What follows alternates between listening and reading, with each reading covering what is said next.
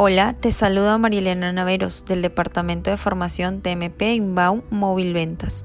El día de hoy hablaremos del cambio de las glosas obligatorias.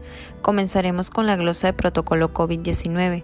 Recordemos que anteriormente se tenía que leer al cliente tres preguntas, en las cuales a todas el cliente tenía que responder con un no. En cambio, ahora solo se realiza una pregunta al cliente. Solamente si el cliente está de acuerdo, se puede proseguir con la venta. Continuamos con las glosas obligatorias y exclusivas de Movistar Total. La glosa de alta por baja, que solo aplica para alta pura, cuando el cliente no tiene ningún servicio fijo o móvil con Movistar, o también solo móvil, cuando el cliente tiene solo la línea móvil con Movistar, la cual puede estar tanto en prepago como en pospago. En esta glosa de alta por baja tenemos dos interrogantes en las cuales se le pregunta al cliente si tiene algún servicio, tanto en línea, cable o internet como Movistar.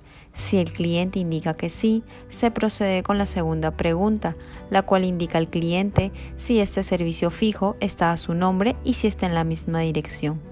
Ahora, tener en cuenta que si el cliente en el domicilio donde vive ya cuenta con un servicio fijo instalado en el primer piso, pero él se encuentra en el tercer piso y desea también contratar un servicio de Movistar Total, lo puede realizar sin ningún problema, debido a que el servicio fijo se instalará en otro piso.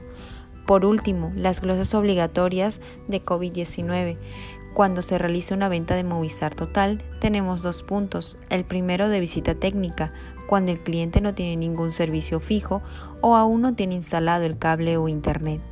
Luego también tenemos el punto de visita de delivery. Es cuando el cliente hay que enviarle un chip o algún equipo.